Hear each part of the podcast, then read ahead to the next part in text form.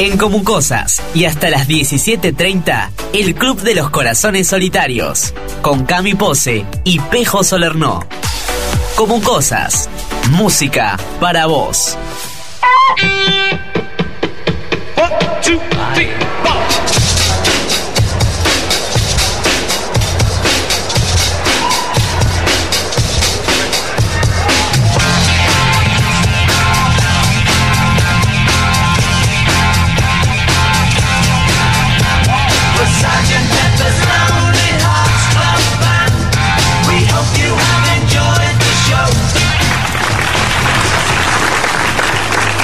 Hola, hola, hola, muy buenas tardes para todos. Bienvenidos a una nueva edición del Club de los Corazones Solitarios. Hasta las 5 y media de la tarde te acompañamos con buena música y hoy, miércoles de misterio, tenemos temas muy, muy interesantes para contarte en este miércoles especial y como todos los miércoles, con lo mejor, lo mejor del misterio.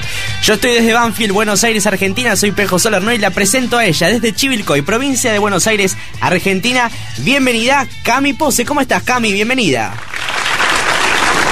Buenas tardes, buenas tardes, buenas tardes, gente. Hoy estoy en modo misteriosa. ¿Por qué? Ya estoy acorde al programa, ya entré en el misterio, porque hoy vamos a estar charlando de unos temas eh, más que interesantes. Así es, informamos un poco las vías de comunicación mientras ajusto acá algunas cositas, algunos problemitas que surgieron. Nuestro WhatsApp 15 70 16 34 74 nos puedes escuchar a través de Como Cosas, a través de Tuning Radio Cat, Radio Garden y todas las plataformas digitales. Te cuento algo, Cami, nos sumamos a un montón de plataformas de podcast. Así que estamos en Bravo. todos lados. Muy Estamos bien por nosotros. ¿Cuáles son esas? ¿Por dónde nos pueden escuchar? Nos pueden escuchar por Anchor, la plataforma de podcast. Nuestro programa fue aceptado, así que bueno, nada, estoy re contento. Eh, esta noticia que llegó hace minutos, porque me llegó el mail en inglés diciendo que tu podcast fue aceptado. Y bueno, nuestro programa fue aceptado en Anchor y nos puedes escuchar en Spotify, obviamente, en Google Podcast, en todas las plataformas en donde Anchor nos está subiendo, eh, Radio Box, eh, a ver cuál más, eh, Podcast Free creo que es, bueno, y próximamente vamos a estar en iTunes, así que vamos a estar Ah, bueno, en todas, en todos lados. en todos lados, fuerte el aplauso acá en el estudio que hoy está con todo. Así que nos estamos sumando a un montón de plataformas digitales y nos escuchas en vivo a través de comucosas.com y en todos lados a través del podcast. Y hoy tenemos miércoles de misterio, como decías hace un minutito. Claro que sí, vamos a estar contándoles los 12 misterios más grandes de la humanidad. 12 misterios, cosas que han quedado ahí que no se... La verdad todavía no se sabe. Y obviamente hacemos el, nuestro descargo como en todos los programas. La información que nosotros tomamos la tomamos de internet. Este, nosotros reproducimos lo que está ahí. Aportamos un poco de opinión. Pero en ningún momento eh, vamos a... Nuestro propósito es lastimar a alguien o herir la sensibilidad de las personas que se mencionan ahí, de los familiares y de los allegados. Eh, y esto, a más que nada, lo realizamos de forma informativa y para contarles un poco de esta información que, que tanto nos gusta conocer y queremos compartírtela a vos. Así que... Bueno, esa- y si te parece, Pejo, podemos, eh, ya que estamos, comentar que toda la información que vamos a estar charlando hoy la sacamos de una nota de CNN bajo el título 11 grandes misterios en la historia de la humanidad. Es decir, que si ustedes están interesados, incluso pueden buscar esa nota con toda la información. Exactamente. Y el último misterio también, que es de un hilo de Twitter, si mal no me acuerdo, que también vino de una nota de, un diario inglés, si no estoy equivocado. Así es.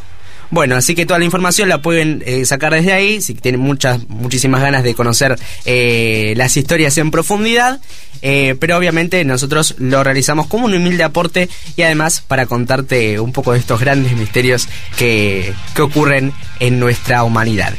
Y si te parece, Cami, comenzamos.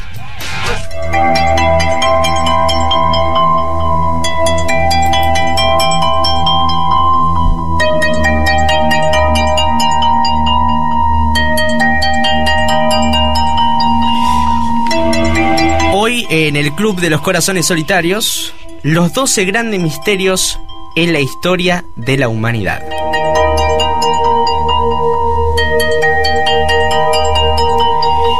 Y empezamos con uno que marcó la historia de mediados del siglo XX de los Estados Unidos y fueron los asesinatos de la familia Kennedy.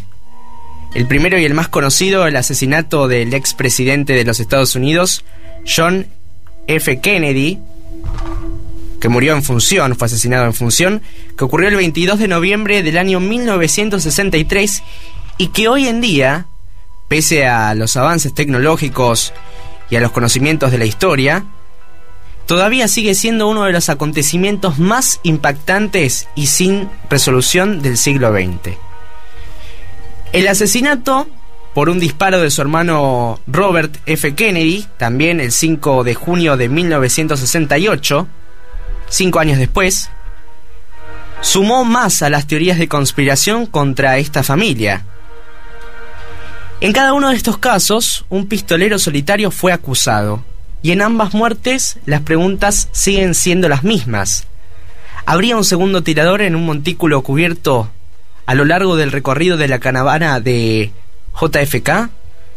¿Cómo podría un hombre con un rifle pedido por correo apuntarle al presidente en un automovimiento desde tanta distancia? Al mismo Lee Harvey Oswald le dispararon en una estación de policía en Dallas días después de que muriera John F. Kennedy. Especialistas encabezados por la corte, por el jefe de la Corte Suprema de Justicia, Earl Warren, concluyeron que Oswald fue el único asesino. Pero una encuesta de Gallup seis décadas después, es un sitio web, determinó que un 60% de los estadounidenses hoy en día no creen eso. En cuanto a la muerte del hermano de Kennedy, Robert, un, un testigo le dijo a CNN en el año 2012 que escuchó dos pistolas disparando durante el tiroteo de 1968 en Los Ángeles y que las, las autoridades alteraron la versión del crimen.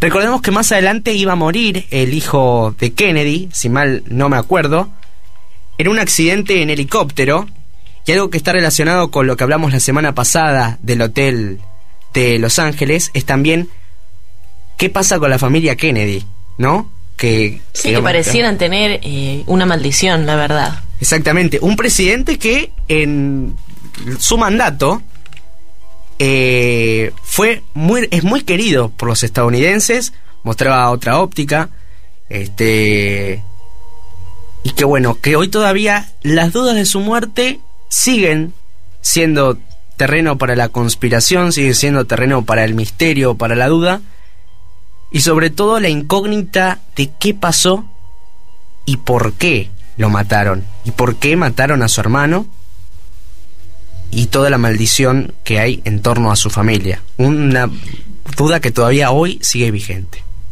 Yo me imagino lo que debe ser para un país, es decir, para la población de un país, ver que matan a tu presidente de la manera que mataron a Kennedy, porque él estaba de pronto en un desfile y, le cae un tiro. Entonces quiero decir, eh, qué tan desprotegida se debe haber sentido la gente en ese momento de saber que si se puede matar a un presidente, que es la figura principal de un país, de esa manera, como que yo me hubiese sentido muy desprotegida. Yo creo que la misma sensación fue la que tuvieron los estadounidenses el 11 de septiembre del 2001. Me parece que debe haber sido algo similar eh, quizás un poco más chocante y más impactante por el hecho de que sea el presidente de la nación, el, que muera, el que sea asesinado, eh, y el otro fue un hecho que fue contra la gente, ¿no? Pero, pero creo que en ambos casos la incógnita es la misma. Todavía no se sabe muy bien qué pasó con el 11 de septiembre y quizás es otra también de las grandes tragedias de la historia norteamericana que todavía siguen eh, ahí, en, el pensamiento de la sociedad. Bueno, mira, el misterio, el segundo que nos toca charlar hoy, eh, tal vez llegue a esclarecer un poco qué fue lo que pasó con los hermanos Kennedy. En este caso vamos a hablar de el misterio de Marilyn Monroe, quien fue hallada inconsciente en su habitación a sus 36 años el 4 de agosto de 1962.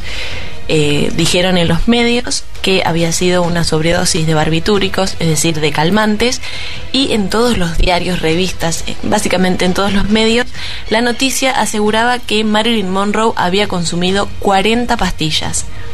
pero luego el reporte de la autopsia decía que en realidad en su estómago no existían estos barbitúricos.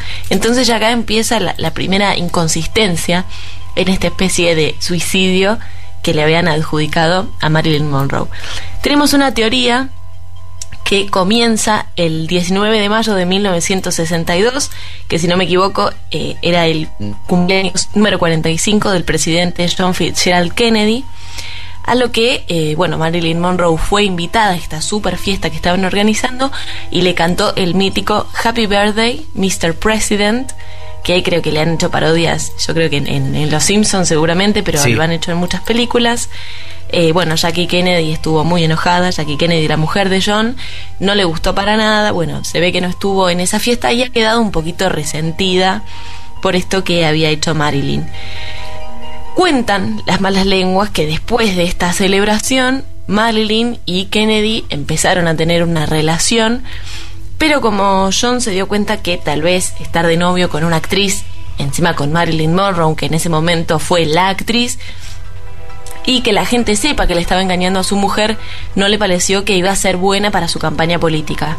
Entonces agarró a su hermano y le dijo, bueno, te la paso. Así como escuchás, estas son las palabras textuales que le dijo al hermano, te la paso a vos. Entonces claramente, como le, pasaría a cualquier persona, eh, Marilyn se enojó porque dijo que, la trataban como un pedazo de carne. Entonces lo que hizo fue ir hablando con un montón de personas y amenazando a estos dos hermanos diciéndoles que ya tenía muchísima información que podría poner sus carreras en juego.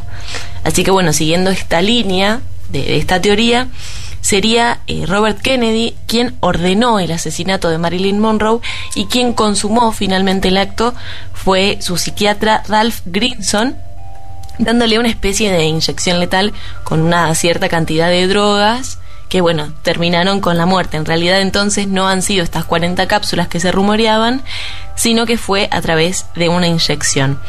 Lo que despertó las principales sospechas en, en este caso fue que, bueno, quien encontró a Marilyn fue su criada, quien había limpiado la habitación completamente antes de que llegara la policía, es decir, la habitación estaba en un completo y total orden, Luego, cuando se realizó la autopsia, se dieron cuenta que el llamado de esta criada había sido ocho horas después de haberla encontrado, es decir, ocho horas después de que Marilyn haya muerto. Ella estaba sin ropa, toda su ropa y las sábanas de la cama estaban puestas en la lavadora. No existían los frascos de estos barbitúricos y además el diario íntimo de la actriz había desaparecido, es decir, donde ella podría contar todos estos secretitos que tal vez tenía la familia Kennedy, había desaparecido. Y acá viene lo interesante, que es donde se puede llegar a esclarecer el caso de los hermanos Kennedy. En 2015, un ex agente de la CIA llamado Norman Hodges dijo que en, estos tiempos él mató a muchísima gente por encargo a través de, eh, bueno, era un grupo de personas que estaban dedicados a eso, ¿no? A matar a policías, a políticos, a periodistas que se metieran en su camino. Y en este caso, bueno, sucedió con un artista, pero no, este hombre no lo afirmó. Pero una vez que yo leí esto, digo, che, si decía que mataba políticos, ¿por qué no en venganza por la muerte de Marilyn alguien dijo, bueno, vamos a matar a los hermanos Kennedy? Esta es una, es una teoría que generé hoy mientras estaba haciendo esta investigación. No sé vos qué pensás. Puede ser. Sí, yo creo que todo el, misterio que hay también detrás de la CIA y de las muertes por encargo y... esto es toda una cosa que eh, debe ser el secreto más profundo de los Estados Unidos. Todo, Las muertes por encargo, las cosas que pasaron, la cantidad de archivos que debe estar escondido, que deben estar escondidos, que no, que no sé si en algún momento de la historia se podrá conocer realmente cuál es, qué hay detrás de eso y si realmente la historia es tan así, ¿no? Eh, pero sin duda, eh, detrás de las grandes agencias de investigación hay dudas y misterio. Y esta historia. Igual a mí esto me, en cierto punto me resulta un poco raro porque digo, ¿cómo le han permitido a este agente salir a decir sí fui yo cuando la CIA es tan eh, cuidadosa con esos detalles? Ha pasado muchas veces a lo largo de la historia de mucha gente que salió a decir que era ex agente de la CIA cuando realmente no lo era. O sea que no tenemos la certeza suficiente, pero bueno, este hombre se adjudica la muerte de Marilyn Monroe. Exactamente, pero si tampoco hubo una respuesta oficial del otro lado, también Claro. crece más la El duda. que calla otorga, dicen. Exactamente. Y no, no- uno no puede saber. Creo que ninguno de los dos va, o sea, de los, dan- de los damnificados va y de los acusados va a querer hacerse parte ¿no? de estos hechos y hacerse cargo, pero no, lamentablemente yo creo que es un caso que, que ya prescribió. Muy lamentablemente. y sí. Y más misterio también con el con los muertes, con, con, con esto, con las actrices, fue la de Natalie Woods, la actriz estadounidense que fue encontrada flotando en la isla Catalina de California en noviembre del año 1981. Al principio, la autopsia y, lo que se declaró fue como un ahogo accidental, pero el médico forense del condado de Los Ángeles oficialmente cambió el certificado de defunción el año pasado y se leyó ahogamiento y otros factores no determinados. Esto en el año 1981 y el médico forense lo hizo en el año 2012. Los investigadores Claro, de- se tomaron su tiempo. y pasaron eh, 40 años. Si no estoy haciendo mala cuenta, más o menos. Sí, 40, 40 y 41 años. Bueno, verdad, bastante tiempo para, para dejar a la luz la verdad, entre comillas. Me parece algo un poco raro. Sí, y cambiar todo el certificado y el acto de defunción, ¿no? Obviamente algo escrito hace un montón de tiempo. A raíz de esto, los investigadores de homicidios decidieron examinar este gran misterio y uno de los grandes misterios de Hollywood. Fueron contactados eh, por personas que decían tener información adicional y por el momento todavía no hay una resolución oficial de, de estos investigadores. Nunca se dijo. Hay toda una historia detrás de esto. Al parecer, eh, su marido, que era con el que estaba en ese momento Robert Wagner, y el actor Christopher Walken, su esposo, habría tenido algo que ver. Porque había habido muchas idas y vueltas en, el, en la relación. Ella había descubierto recientemente una infidelidad. Y en esos casos, si bien ella se lo había tomado de la mejor manera y todavía estaban juntos, eran otros tiempos quizás también. Todavía es una duda y una incógnita si fue un homicidio o si fue un, un accidente. Un pequeño accidente de- del bote, en el yate. No se sabe. Bueno, pobre, pobre Natalie Wood, que hasta ahora no, no se sabe y no creo que se sepa tampoco lo mismo. Bueno, lo, creo que si hay algo que tienen en común estos casos es que son bastante antiguos, podemos decirle, y no creo que ya a esta altura de la vida se encuentre una resolución. Sí, sin embargo, igual esto fue eh, hace unos años, 2012, que se reabrió como la causa. Pasando 40 años. Todavía hay ganas Algo- de seguir algo misterioso investigando. hay ahí. Hay alguien que sabe información y no la está queriendo contar. Sí, eso seguro. Pero todavía... Bueno, y hablando de, de accidentes, en este caso, bueno, involucrando un barco, ahora eh, nos toca un accidente de avión. Estamos hablando de Amelia Earhart. ¿Qué pasó con esta famosa aviadora estadounidense que fue la primera persona en el mundo en proponerse hacer un viaje alrededor del mundo en avión siguiendo la línea del Ecuador? Este viaje lo emprendió el 17 de marzo de 1937 junto al navegante Fred Noonan. Ellos salieron desde California, pasando por Miami, luego llegaron a, a Centroamérica, donde estuvieron recorriendo Puerto Rico, Venezuela. Luego el viaje, eh, automáticamente cruzaron el Atlántico, llegaron hasta Pakistán y luego decidieron pasar a Oceanía, donde en Australia ella informó que se había enfermado de disentería, si no me equivoco, la verdad es una enfermedad que desconocía, pero que eh, estuve averiguando y es una enfermedad que al parecer causa unos ciertos desórdenes en todo lo que es el aparato gástrico, es decir, mucho dolor de panza, tal vez alguna descompostura, y ya cuando el 29 de junio llegó a Papúa Nueva Guinea, allí en Oceanía, eh, se pueden ver algunas fotos donde se la ve muy enferma, muy cansada, entonces ya era como, podríamos decir, una, especie de crónica de una muerte anunciada. El 29 de junio, entonces, ella, a pesar de este cansancio y a pesar de la enfermedad que, que estaba sufriendo, deciden salir en avión y a unas poquititas horas eh, este avión pierde contacto con la Tierra. Eh, creo que, si, si no me equivoco, ellos trataron de establecer alguna comunicación que no pudo ser y hasta ahora sigue siendo un misterio porque solo en, en, estos últimos años se pudieron explorar estas profundidades con vehículos submarinos, porque realmente en el lugar donde podría haber llegado a pasar este accidente eh, era, un, era un lugar de aguas muy profundas y se manejan teorías como que, por ejemplo, los japoneses por algún motivo le han querido tirar el avión, pero hasta ahora no se sabe nada, nunca se encontraron los restos de este avión y va a seguir siendo un misterio por lo que queda de, esta vida. Yo creo que los accidentes y las desapariciones en aviones son una de las cosas, por lo menos para mí, más impactantes y más misteriosas de, de lo que pueda llegar a pasar en el mundo. Lo que pasó con el avión el, el de Malasia, el MH370, que hoy en día sigue siendo un misterio, no hay restos, no hay nada. ¿Qué es lo que pasó con ese avión? Todas las Sí, es desapariciones. La verdad que los misterios de los aviones a mí particularmente me asustan demasiado. Lo que no me termina de cerrar es por qué eh, se le está buscando echarle la culpa a los japoneses cuando ella en realidad estaba en, en Oceanía. Me pareció un poco extraño, pero bueno, son las teorías que se manejan.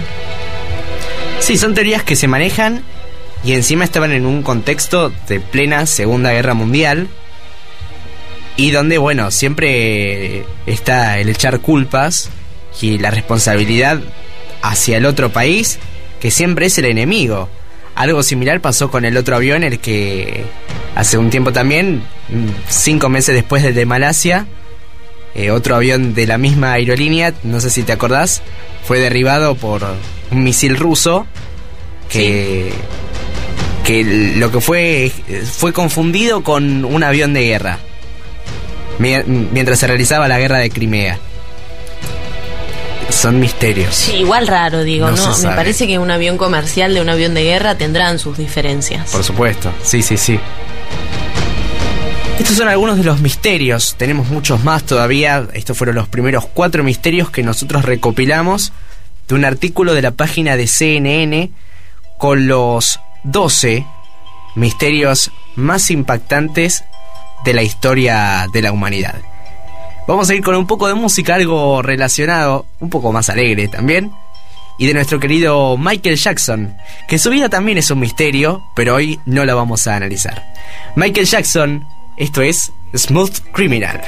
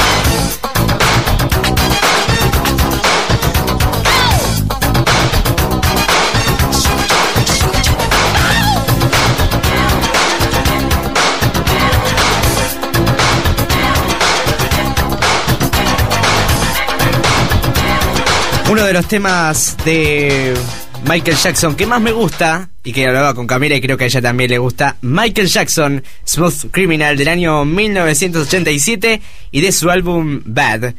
Y un tema ideal para hoy que estamos en nuestro miércoles de misterio como todos los miércoles, hoy hablando de los 12 misterios más impactantes y, todavía más misteriosos, por así decirlo, de la humanidad.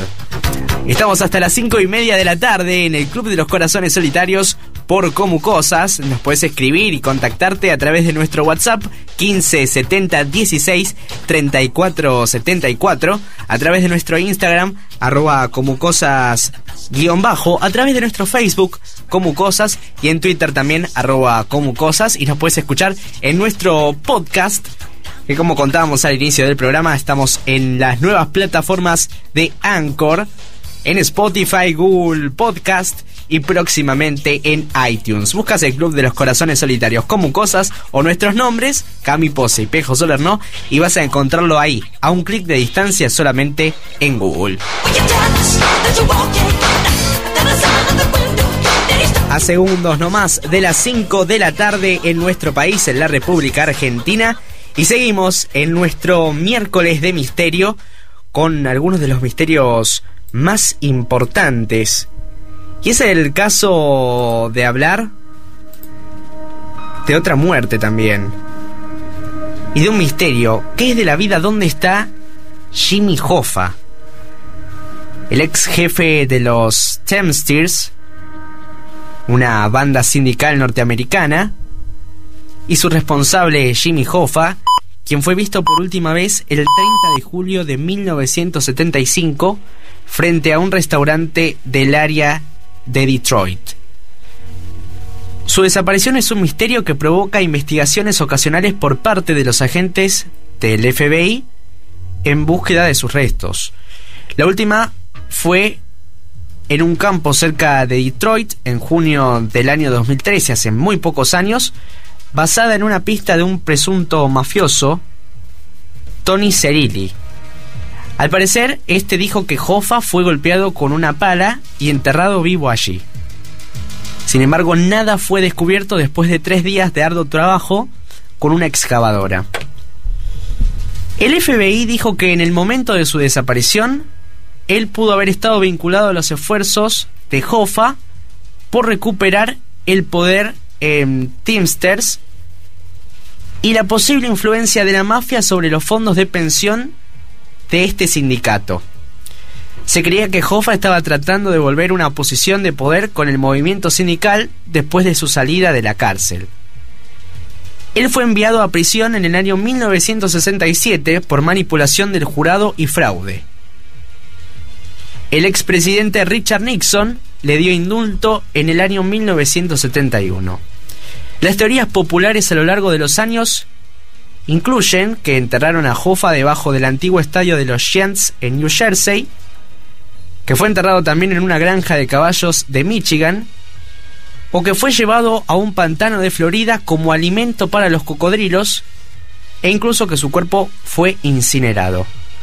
También una de las teorías era que Hoffa simplemente se marchó a Sudamérica con una bailarina gogó. ¿Y sabes qué es lo más misterioso o quizás más llamativo de, de este hombre, Cami? ¿Qué es? Que el segundo nombre de Hoffa es Riddle, y creo que lo es la pronunciación así, que significa acertijo en inglés. Bueno, es casi como una ironía. Exactamente. Todo lo que está la mafia alrededor quizás es lo más misterioso y tenebroso no que pueda llegar a existir, que hoy en día existe. Porque... Sobre todo a mí eh, creo que de esto me asusta mucho y, siento que también lo que pasa con Kennedy, que los dos fueron por poder. Digo, ¿hasta dónde llegan las personas por el poder? Por ejemplo, acá tenemos dos casos donde dos han muerto por culpa de eso. Sí, sí, totalmente. Bueno, uno era el presidente de la nación, el presidente de Estados Unidos, otro era el un sindicalista, pero los dos están vinculados con lo mismo, con la ambición del poder y con todo el trasfondo que eso provoca, que quizás esta es lo más tenebroso y en los que hay que tener cierto respeto también y hasta ahí llegar. En todo. Yo creo que en todo hay que poner un parate y decir, bueno, hasta acá llego y ahí no me meto. Exactamente. Pero ahora vamos a hacer un pequeño viaje en el tiempo. Ahora sí pasamos no al siglo anterior, sino al otro. Vamos a eh, situarnos en un Londres de 1888, específicamente en un barrio llamado Chapel donde un hombre asesinó a cinco trabajadoras sexuales con el mismo modus operandi. La seducía, la llevaba a su casa y terminaba, bueno, eh, no quiero ser muy gráfica, pero haciendo ciertas mutilaciones en su cuerpo. ¿Cómo supieron finalmente que era un tal Jack el Destripador? Bueno, este asesino se encargó no solo de matar a gente inocente, sino que también eh, mandó tres cartas a la policía adjudicándose estos crímenes y amenazando con que iba a, matar más personas. En realidad, Scotland Yard a este asesino le, le, asignó simplemente cinco homicidios. Algunos dicen que hay más, otros dicen que hay mucha más cantidad. Pero lo llamativo de este caso no es todo esto, que ya parece una locura, sino que el servicio secreto de Inglaterra, los policías y todo lo que tiene que ver con la seguridad, entrevistaron a más de 300 sospechosos y ninguno de ellos daban con... Eh, o sea, que ninguno de ellos concordaba con todo la, lo que se creía que era Jack el Destripador. Solamente hasta el día de hoy se conoce un solo dato sobre este asesino que es que tal vez es un médico, un enfermero o un veterinario, es decir, alguien que sabe cómo cortar eh, a una persona. Perdón por, por, ser tan gráfica, pero es lo que realmente sucede. Es decir, que los cortes que él hacía, el trabajo que él hacía con los cuerpos, era tan perfecto que seguramente era obra de un médico, pero al que nunca, nunca, nunca se le pudo poner ni un nombre, ni un apellido, ni una identidad. Y es considerado uno de los grandes asesinos del siglo XIX. Así es, ha inspirado innumerables películas, series e incluso libros. Sí, y que es casi un hito eh, ahí en Inglaterra. Casi intachable, digamos, en el sentido de que cuando uno piensa en misterios, piensa en crímenes. Automáticamente en Jack el Destripador. Jack el Destripador. Sí, sí, sin dudas marcó la historia. Marcó la historia de. con todo este misterio también en lo que es a su persona, ¿no? Y seguimos con más misterios. Y uno de los que más me llamó la atención también ocurre en este siglo. Y es el barco fantasma Mary Celeste. Que ocurre el 7. que zarpa de Nueva York el 7 de noviembre de 1872. Con destino a Génova, Italia. Sus 10 pasajeros no estaban a bordo cuando fue encontrado flotando en medio del estrecho de Gibraltar cuatro semanas después. No había signos de lucha, toda la carga estaba a bordo y en su lugar, y su único bote salvavidas estaba desaparecido.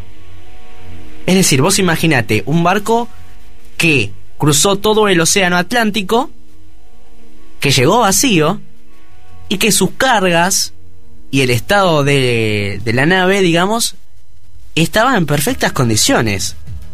Bueno, la especulación que circuló durante los últimos 140 años y más sobre por qué se abandonó el barco incluyen teorías que involucran a los famosos piratas, también un posible motín de parte de la tripulación e incluso los monstruos del mar. Un documental titulado La verdadera historia del Mary Celeste, que se publicó en el año 2007, descarta todas esas posibilidades, pero tampoco llegó a una explicación concluyente.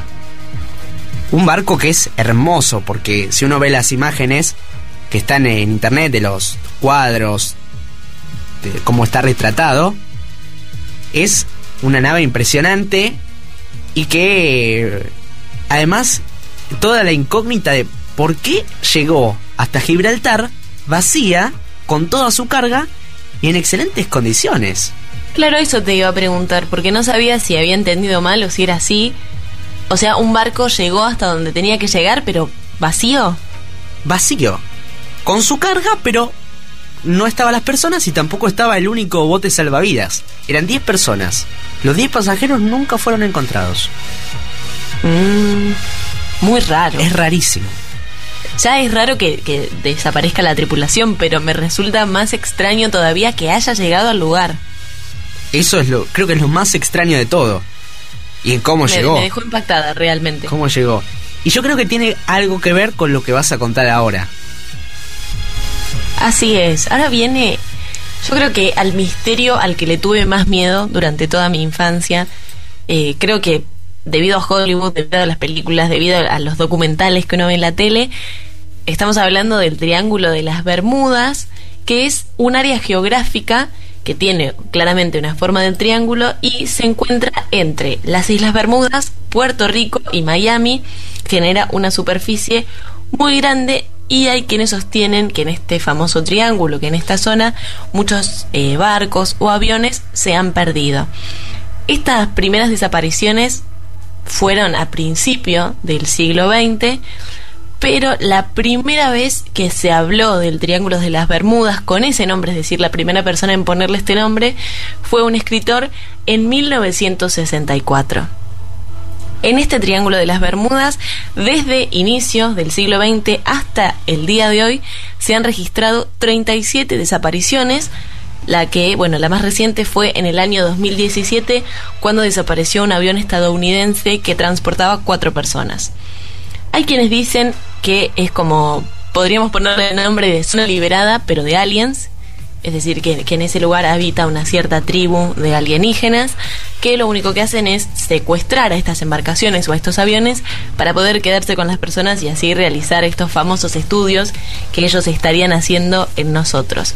Pero este misterio tiene una especie de resolución, si se quiere creer, porque las autoridades de los Estados Unidos dicen que en este lugar lo único que sucede es que hay fuertes muy corrientes y que el agua es mucho más profunda que en otros lugares del mundo. Entonces tratan de adjudicarle esa, esas condiciones de, del océano en ese punto para decir que esas cosas desaparecen. Bueno, a ver, los barcos yo lo creo, en el agua pueden desaparecer. El tema de los aviones ya es un poco más complicado y eso todavía no, no tiene una explicación de por qué los aviones se caen cuando pasan por el Triángulo de las Bermudas. Pero sí dicen que en realidad eh, en este lugar precisamente no ocurren más accidentes que en otro lado del mundo, pero que este está como popularizado gracias a este libro que salió en 1964. El Triángulo de las Bermudas me parece que es uno de los casos eh, geográficos de misterio que incluso no se pudo resolver con Google Maps. Porque viste que en Google Maps la zona está como medio bloqueada. Y como Google no marca el, los océanos, porque directamente pone una imagen para evitar sobrecargar sus datos tomando fotografías del océano, es como que alrededor de, ahí de las Bermudas y de todo ese espacio eh, geográfico, no hay imágenes reales. Mira, no, no tenía este dato de Google Maps, no lo sabía. Sí. Ahora cuando terminemos el programa lo primero que voy a hacer es buscar el Triángulo de las Bermudas. Sí, van actualizando las, las imágenes, pero hace unos años, cuando- el año pasado cuando entré, todavía mm, viste que las islas del Caribe no están hechas todas, como por ahí está hecho en nuestro país o Europa, sino que está como segmentado porque van tomando imágenes y las van pegando. Y es lo que pasa en el Triángulo de las Bermudas, ahí todavía es un misterio porque en Google no están las imágenes verdaderas sino que es como un dibujo, va, digamos, una fotografía demasiado lejos del océano. Y eso añade más misterio todavía. Sí, la verdad que yo toda la vida le tuve miedo, no sé por qué, porque viviendo acá en Argentina estamos bastante lejos, pero creo que fue porque vi una película, hay una, creo que se llama así, El Triángulo de las Bermudas, eh, pero siempre le tuve miedo y las dos veces que tuve la oportunidad de viajar a Miami, eh, fui durante todo el viaje pensando seguramente pasemos por el Triángulo de las Bermudas, pero acá estoy. O sea que podríamos decir que soy una sobreviviente del Triángulo de las Bermudas Sí, por supuesto. es eh, bueno, justamente a lo que quiere apuntar el gobierno de los Estados Unidos, diciendo que alrededor de 10 millones de aeronaves y de barcos pasan al año por ese lugar y no les pasa nada. Pero ¿qué hacemos con estas 37 desapariciones registradas? Claro, hoy en día, con toda la tecnología y con los avances de los GPS y la navegación satelital, es casi imposible pensar que, que hoy algo pueda llegar a desaparecer, pero sigue pasando. Sigue pasando, porque en los casos del avión que contábamos y eso, incluso, bueno, todos los misterios que hay detrás de Google Maps, ¿no? De imágenes tomadas, de aviones que se encuentran en el océano, que desde Google dicen, sí, son justo aviones que pasan, pero hay aviones hundidos, hay de todo. Más misterio que esto sería espectacular por ahí para hacerlo en un video de YouTube, más que en la radio, porque estaría bueno ver las imágenes. Eh, pero hay eh, muchas imágenes raras del Google, eh, del Street View. La cantidad de cosas particulares que ha encontrado esa aplicación. Sí, que en nuestro país, bueno, hay más para la risa que para el misterio, pero hay Como cosas. siempre. Como hay, hay cosas. Hay personas que están realizando acciones raras. Bueno, la verdad que sí, que es, es muy muy misterioso todo lo que hay detrás de las imágenes de Google, del Street View, de Google Maps y, que sin duda eh, yo creo que ni los de Google se pusieron a analizar en detalle todo lo que hay detrás de, ahí. E, es increíble, es increíble y, da para mucho más, da para hablar porque la verdad es, eh, es muy llamativo. Yo no sé si alguna vez viste también los de las casas censuradas que hay todo un misterio ahí en el Street View. Eh, hay algunas que solicitan, pero hay otras que viste que están censuradas así por así. Son mm, estatuas, ¿Qué ocultará esa plazas. Hay que tener cuidado. Fíjense cada uno de ustedes si tienen en su barrio alguna casa censurada, porque ahí hay algo. En mi caso tengo, y fue por privacidad, porque charlamos con los vecinos, fue por privacidad para evitar que, que salga a su casa ahí en el Street View. Bueno, ahí Pero, una justificación. Hay una justificación. Pero, viste que hay plazas, yo vi plazas, plazas censuradas. Me pareció ¿Plazas? Sí, sí, sí, sí, sí. Mm. plazas. Qué raro. En Italia. Rarísimo. Bueno, y después está todo lo gracioso, ¿no? De gatos que se cuelan en las cámaras. En Japón, un Street View para gatos, porque hay, hay más gatos que población, entonces hicieron uno especialmente para gatos. No, es de, todo. es de todo. Sí, sí, sí. Las 5 y cuarto en la República Argentina estamos conectados a través de comucosas.com. Hoy en nuestro miércoles de misterio, con un montón de cosas, con un montón de historias, historias para contar. Y nosotros nos vamos con un poquito más de música con Caigo y Matty Noise. Esto es Stay.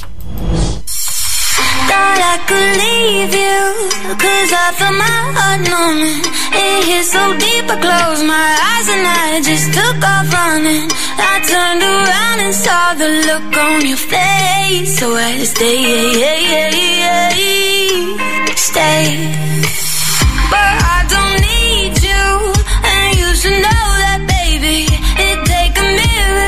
You to really try and change me. Then I sorry for the look on your face, so I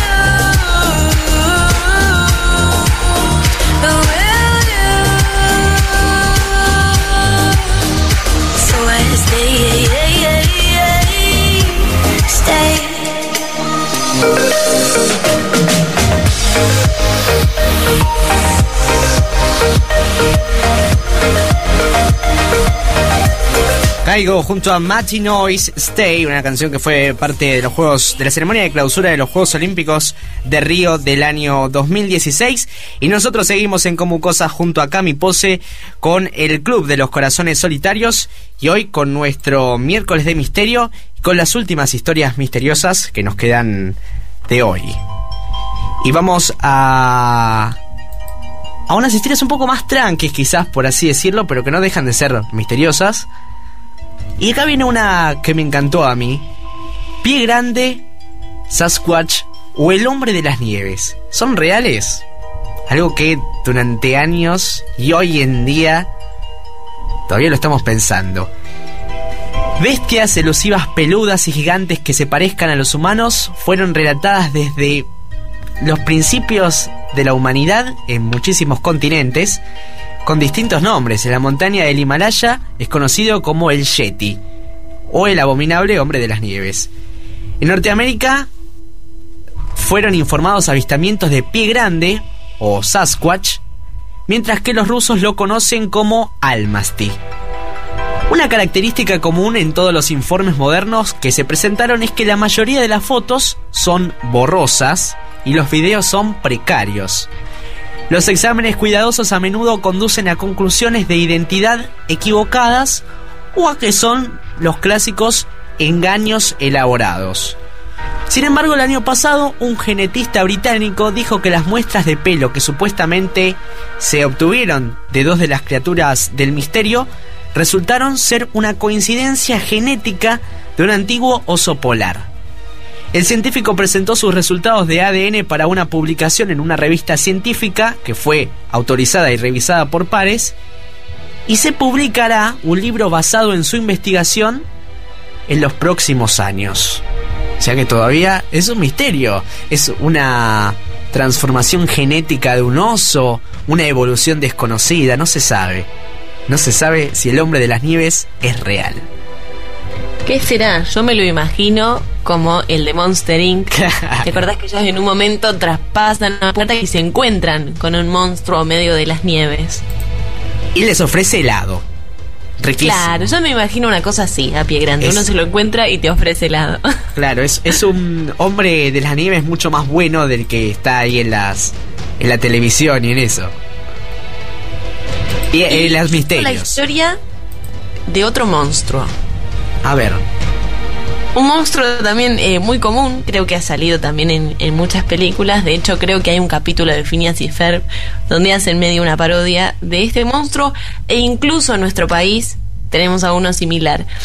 El monstruo del lago Ness es, un, es una especie de criatura que fue vista por primera vez en Escocia en 1871, según informa el sitio oficial de este monstruo. Porque sí, el monstruo del lago Ness tiene sitio web con la finalidad, obviamente, de eh, generar turismo. ¿no? Uno va a Escocia y dice, bueno, no me puedo ir de acá sin ver al monstruo del lago Ness. Esto pasa lo mismo que pasa con Pie Grande, que todas las imágenes que tenemos eh, son medio viejas o tienen mala calidad. Por ejemplo, una de las más recientes fue en noviembre de 2011, cuando un hombre dijo que vio una joroba que se movía lentamente, que bueno, esa especie de joroba la adjudicó a este monstruo allí en el lago Ness. En 2009, un equipo de investigadores estadounidenses trataron de buscar a este monstruo, bautizado como Nessie, para ponerle algo un poquito más cariñoso, usando un submarino para poder explorar el fondo de este lago. Lo único que descubrieron, en vez de encontrar este supuesto monstruo, fue 300 pelotas de golf adentro de este lago. Es decir, que bueno, el misterio del monstruo. No se sabe, pero sí se sabe el misterio de por qué faltan pelotas de golf en el pueblo y es porque están todas adentro de este lago. Y aquí en nuestro país tenemos a Nahuelito, que es un monstruo que supuestamente se encuentra en el Nahuel Huapi, allí en el sur, en Bariloche, y hay una foto que la pueden googlear tomada en, mil, en 1989, donde dicen que bueno, este Nahuelito supuestamente anda por ahí dando vueltas, es muy similar al monstruo del lago Ness tiene el cuello así como vieron esos dinosaurios que tienen el cuello muy largo bueno supuestamente esta forma tendría tanto el monstruo del lago Ness como el abuelito que se encuentra aquí en nuestro país. Es nuestra versión argentina digamos el abuelito el abuelito del del, del del monstruo del lago Ness. Y también quiero recordar un capítulo de Los Simpson donde el señor Burns trae al monstruo del lago Ness, draga el, lago y, y, se lo lleva a Springfield para recibir el amor de todos los ciudadanos, ¿te acordás? Sí, pobre, que ese es el, el, monstruo que medio que se vuelve loco con los flashes. Exactamente. Y después aparece en posteriores capítulos también, ahí, figurando. Como siempre los Simpson que, que sus invitados y personajes vuelven a aparecer en algún momento de las historias. Así que también una, un, un misterio que queda pendiente a resolver. Vamos con uno más, eh, quizás histórico y, y que sería más de creencia, que es si el santo sudario fue real y fue el que se utilizó eh, en el entierro de Jesús. Es la, reliquia más antigua y más famosa del mundo. Eh, muchos creen que este sudario fue la sábana que envolvió en el momento del, del, entierro de Jesús. El cuerpo parece tener heridas que concuerdan con los que están mencionados en la Biblia. Y muchos académicos creen que la autenticidad de este sudario es de la Edad Media cuando aparecieron eh, muchas reliquias bíblicas. Eh, la iglesia no insiste en que el sudario fue utilizado para envolver en cuerpo, eh, pero sí en que es una herramienta importante para comprobar, para dar la autenticidad en la fe. Justo antes de que Benedicto XVI dejara el cargo, autorizó una transmisión de un video del sudario en la Catedral de Turín, donde la reliquia se encuentra protegida por una vitrina a prueba de balas y con control de temperatura. Esto yo creo que es más una cuestión de creencias de cada uno y también de la etapa histórica, ¿no? Pero se han encontrado tantos hallazgos que eh, y a lo largo del tiempo que, que bueno, podría ser realmente el que se utilizó. Creo que es una cuestión más de creencias que de otra cosa, ¿no? Claro, yo me pasa, bueno, yo soy una persona religiosa, tal vez no tan practicante, fui a un colegio católico, quisiera creerlo claramente, pero a mí me resulta muy extraño cómo una tela eh, haya sobrevivido tantos años. Pero bueno, yo creo que eso está claramente, como decís vos, en la fe de cada, uno, de que eso pueda, pueda suceder. Y sí, sí, creo que es la creencia de cada uno, como todos estos misterios que contamos. Ustedes pueden creerlos o no. Algunos podrían ser. Como dice el famoso dicho, creer o reventar. Exactamente, creer o reventar. Y vamos con el último. El último es eh, mi preferido, voy a decir, de este listado. Ya que hoy, un día como hoy, en 1969, se publicó en un periódico estudiantil de la Universidad de Michigan un documento titulado McCartney Dead, New Evidence Brought to Light, es decir, McCartney muerto, nueva evidencia ha salido a la luz. En este documento se expresa que el 9 de noviembre de 1966, tras una discusión que tuvieron Paul McCartney junto a John Lennon, creo que mientras estaban en las grabaciones del álbum Blanco, Paul McCartney salió muy enojado del estudio porque no se ponían de acuerdo sobre qué canción grabar sale a toda velocidad, se distrae por una chica que estaba pasando por la vereda y no ve que las luces del semáforo se pusieron en rojo y se murió en un accidente automovilístico. Pero ustedes deben estar diciendo, che, pero si Paul McCartney está vivo, yo lo veo, hace shows. Bueno, como justamente en esta época los Beatles estaban en su auge, es decir, estaban en su mejor momento, los otros tres, junto al servicio secreto de Inglaterra, dijeron, no podemos decir que, que Paul McCartney se murió porque un montón de, fans van a quedar devastados con esta noticia. Y también, bueno, de una manera más fría, empezaron a pensar en las ventas, en cuántos millones y millones iban a perder. Así que llamaron a un concurso y encontraron a un policía de Canadá muy parecido a Paul McCartney, al quien después de hacerle algunas operaciones y enseñarle a tocar el bajo y enseñarle a cómo ser zurdo, eh, terminó siendo Paul McCartney y ese es el que vemos hoy. Un doble. Pero ese es un misterio que se va a llevar Paul, yo creo que a su tumba y nunca vamos a saber si el Paul que existe ahora es el original o no lo es. Sí, como hablábamos el otro día de todo el misterio sobre Bruno Mars y sobre si es la reencarnación de Michael Jackson, ¿no? Otro de los misterios. Los artistas tienen tantos misterios que es imposible saber si realmente son ellos, ¿viste? Como Jim Carrey, bueno, tantos, tantos, la verdad que es increíble todos los misterios alrededor de ellos. Muchos se han enojado. Yo creo que esta es una de las creencias eh, que más ha dado que hablar, porque estamos hablando de algo que pasó en 1966. O sea, hace ya más de 30 o 40 años. Y hoy en día, no sé, yo lo fui a ver a Paul McCartney en vivo y en mi cabeza pensaba, ¿será el original o no? dudas, dudas, dudas. Y así como repito, dudas, dudas, dudas, Paul McCartney y Michael Jackson compusieron este tema que es increíble y ellos decían 666. Y cerramos el programa, nos vamos a despedir en un cachitito, pero les compartimos esta gran canción de dos grandes para nosotros, Paul McCartney y Michael Jackson, que no podían faltar en nuestro programa los dos. 666. 5 de la tarde, 30 minutos, ya cerramos y hacemos un breve resumen de lo que hablamos. En Como Cosas, el Club de los Corazones Solitarios. 666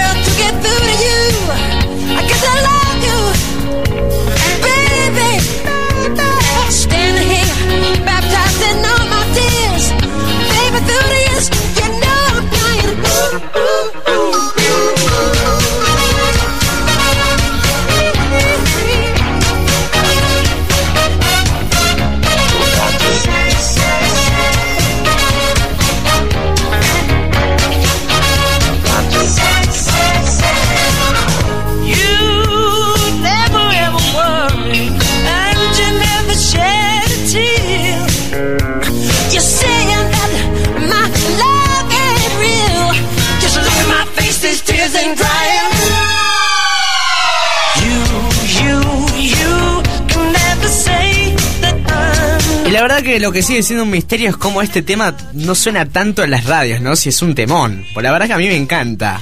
No sé si es de lo mejor de esta dupla de Paul McCartney y Michael Jackson, que ahora hace poquito está dando vuelta al meme, ¿viste? De mamá, de, Juan quiere comer milanesa. No, mentira, señora, ¿viste? Lo vi, esa foto me encanta, me encanta. Me encanta al igual que me encanta esta canción.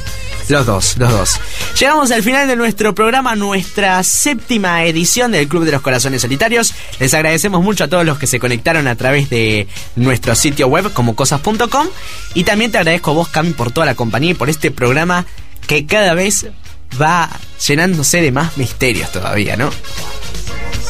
Bueno, yo al igual que como te digo siempre, me, parece súper importante recalcarlo. Gracias a vos por el espacio, ya que es tu radio. Y gracias porque sos vos el que hace que este programa sea posible, así que te agradezco a vos y gracias a los que nos están escuchando del otro lado siempre con su apoyo incondicional. Bueno, también vos haces este programa porque de no ser por tu compañía, ¿qué sería, no? De, este, de este programa. No sé si gran, pero bueno. Así que, de verdad, de corazón, muchísimas gracias. Eh, hoy un saludo especial para la gente de los envíos de Mercado Libre, que está laburando un montonazo. Y bueno, les quiero agradecer porque no interrumpieron justo en el momento del horario del programa. Me espero un paquete y no llegó, así que muchísimas gracias a la gente y a todos los repartidores de Mercado Libre que están haciendo un laburo gigante y, y bueno, y están ahí siempre con todos nuestros pedidos y nuestros envíos. Gracias Cami, nos reencontramos mañana. Bueno, Cami, seguís conectada por ahí porque nos reencontramos mañana. ¿Estamos ahí? Mañana, ahí está. Acá estamos, acá estamos con algunos conflictos. No te nos vayas antes, por favor, que nos queda un minutito de saludo más y ya nos vamos. Pero bueno, nos reencontramos mañana que tenemos nuestro jueves de películas, nuestro jueves de series. vamos a preparar algo y después les vamos a contar bien qué onda. Vamos a tener dentro de unos días una invitada muy especial que sabe un montonazo de cine. No sé si tanto como Cami, pero que, las dos están ahí, son, son geniales. Así que Cami, nos vemos mañana. Gracias, ¿eh? Hasta mañana, gracias a todos. Nos reencontramos mañana a las 4 y media de la tarde, 16.30 por el aire de comucosas.com, Tuning Radio Cat, Radio Garden y todas las plataformas digitales y en nuestro podcast en Spotify, Google Podcast y Anchor. Muchas gracias y que tengan todos ustedes muy buenas tardes. Hasta mañana. Esto fue el Club de los Corazones Solitarios con Cami Pose y Pejo Solarno. Y lo volvés a escuchar Mañana a las 16.30. Como cosas. Música para vos. Todos los derechos reservados.